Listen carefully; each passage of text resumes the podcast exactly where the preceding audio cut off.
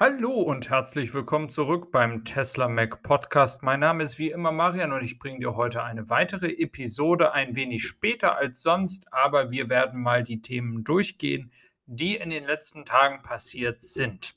Und eines der Themen ist heute auch das Thema des 25.000 Dollar Kompaktautos, welches ja aus China kommen soll. Hier ähm, gibt es erste oder weitere Gerüchte bzw. Informationen von jemandem dort in China, ähm, dass es so ist, dass man wohl davon ausgehen kann, dass die Produktionsschritte, die gebraucht werden, um das Auto ähm, dann Ende des Jahres zu produzieren, wohl schon getätigt worden sind. Ähm, jetzt ist natürlich die Frage, wie wird Tesla das machen? Wie werden sie das in China umsetzen? Macht dieses Sinn? Ist dieses realistisch?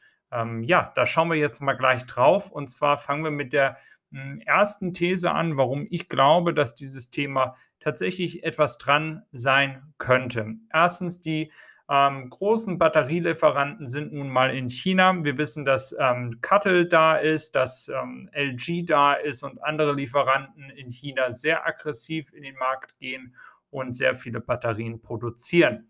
Die Batterieproduktion von den ähm, ja, Panasonic unter anderem ja auch, soll im nächsten Jahr verdoppelt werden. Das heißt, es wird mehr Batterien geben. Das erste Mal vielleicht sogar so viele Batterien, dass Tesla mehr Flexibilität hat bei dem Thema. Das Weitere, wo gerne darauf hingewiesen wird, ist, naja, Tesla hat doch jetzt den Cybertruck, den Roadster, den Semi, haben sie alles vorgestellt, ist immer noch nicht da. Warum sollte man ein weiteres Produkt vorstellen? Welches man dann auf den Markt bringen möchte, obwohl ja die anderen noch nicht auf dem Markt sind.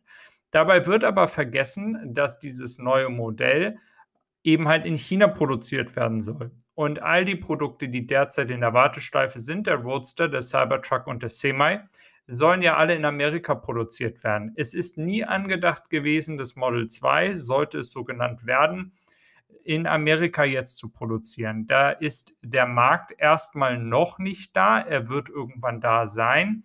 Aber in diesem Moment ist der Fokus hier auf das Model Y und das Model 3 in Amerika. Und in China auf der anderen Seite hat man kein weiteres Produkt in der Warteschleife. Mit anderen Worten, man hat hier die Möglichkeit, tatsächlich schon an solch einem Produkt in einer Vorbereitung zu arbeiten. Was haben wir denn in China in den letzten Monaten als Beispiel gesehen, was ähm, passiert ist? Man weiß jetzt, dass alle Model 3 in China produziert werden für den europäischen und asiatischen sowie zum Beispiel australischen Markt. Es werden keine Model 3 mehr exportiert aus Amerika. Des Weiteren haben sie es geschafft, das Model Y Standard Range ähm, für den europäischen Markt jetzt zu veröffentlichen. Die ersten Model Ys sollten jetzt auch auf dem Weg schon sein und sollten eigentlich jetzt im August auch schon hier in Deutschland ankommen. Das heißt, man hat die Möglichkeit und die Kapazität gehabt, diese Umstellung ohne Probleme stattfinden zu lassen. Es ist auch heute ein neues Video von Tesla rausgekommen, wo es die Fabrik von innen zeigt, wie automatisch schon alles funktioniert, mit viel weniger Mitarbeitern, ähm, sehr, sehr viel Computer, Geräte etc., ähm, Roboter und so weiter und so fort. Das heißt, wir sehen hier sehr gut, wie Tesla es schafft, in China sehr, sehr schnell voranzuschreiten, die Dinge sehr schnell umzusetzen. Und ich bin der Meinung, Tesla hat immer es geschafft, den Platz, den sie haben, so effizient wie möglich zu nutzen. Und ich glaube, dass man auch den Teil, den man jetzt von der Fabrik gebaut hat, in irgendeiner Form für eine Produktion eines solchen Kompaktautos benutzen kann. Auch wenn ja nun mal angedacht war, in einem anliegenden Grundstück ähm, noch eine weitere Fabrik zu bauen, die dann vor allem für dieses Auto gedacht ist. Dieses Model 2, so nenne ich es jetzt mal, braucht natürlich eine Batterie, die kostengünstig ist. Wir wissen jetzt, dass die LFP-Batterien so die günstigsten sind, die es gerade auf dem Markt gibt.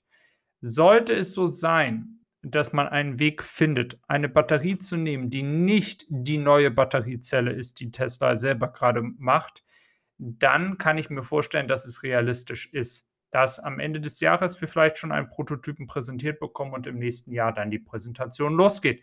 Denn Reservierungen im weiten Voraus braucht Tesla hier nicht aufnehmen. Das Auto wird wie sogenannte warme Semmel weggehen. Da wird ohne Frage eine unfassbare Nachfrage sein.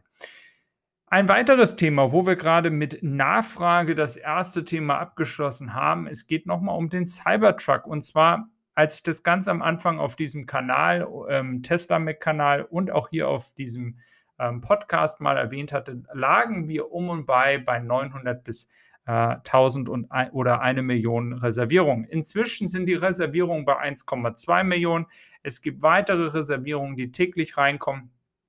Und ja, dementsprechend, wenn man sagen würde, dass 30, 20 Prozent, 40 Prozent, da scheiden sich die Geister, ähm, wirklich dann noch wegstreichen würde, weil vielleicht Leute doch noch canceln, ähm, dann glaube ich schon, dass wir, bis die Produktion losgeht am Ende des Jahres, bei einem Netto-Reservierungen von über einer Million sind. Und mit Netto meine ich dann selbst nach den Cancellations eine Million. Und das ist im Vergleich zu Ford, welche übrigens ja auch ähm, Reservierungen bekommen haben. Und ähm, das waren in kürzester Zeit 120.000 um und bei, ist das doch nochmal eine ganz andere Hausnummer.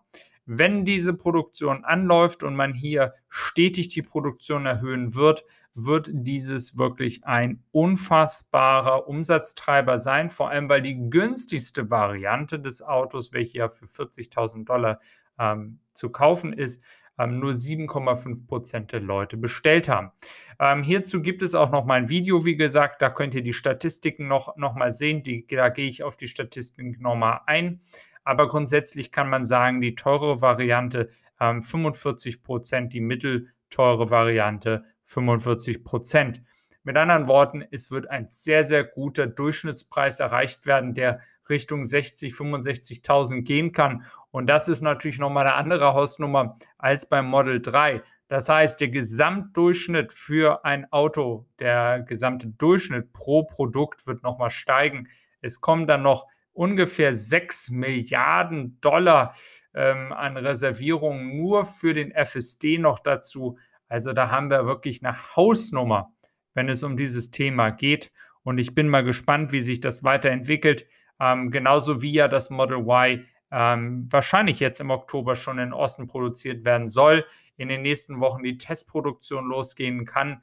Also hier passieren sehr, sehr viele interessante Dinge zurzeit bei Tesla und wir bleiben einfach mal gespannt, wie sich das weiterentwickelt. Und ich wünsche euch noch einen schönen Tag. Macht's gut und ich hoffe, dass wenn dir dieser Podcast gefällt und du weitere Episoden hören möchtest, dass du gerne ein Abo dalässt. Das würde ich sehr nett finden und daher wünsche ich dir noch einen schönen Tag. Bis dann. Tschüss.